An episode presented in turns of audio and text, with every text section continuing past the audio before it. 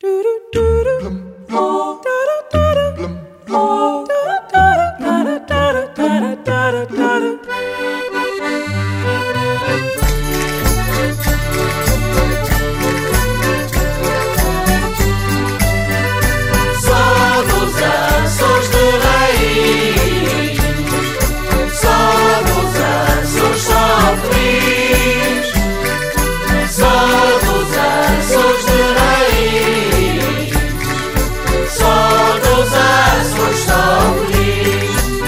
A segunda ilha mais populosa do arquipélago dos Açores é a Ilha Terceira.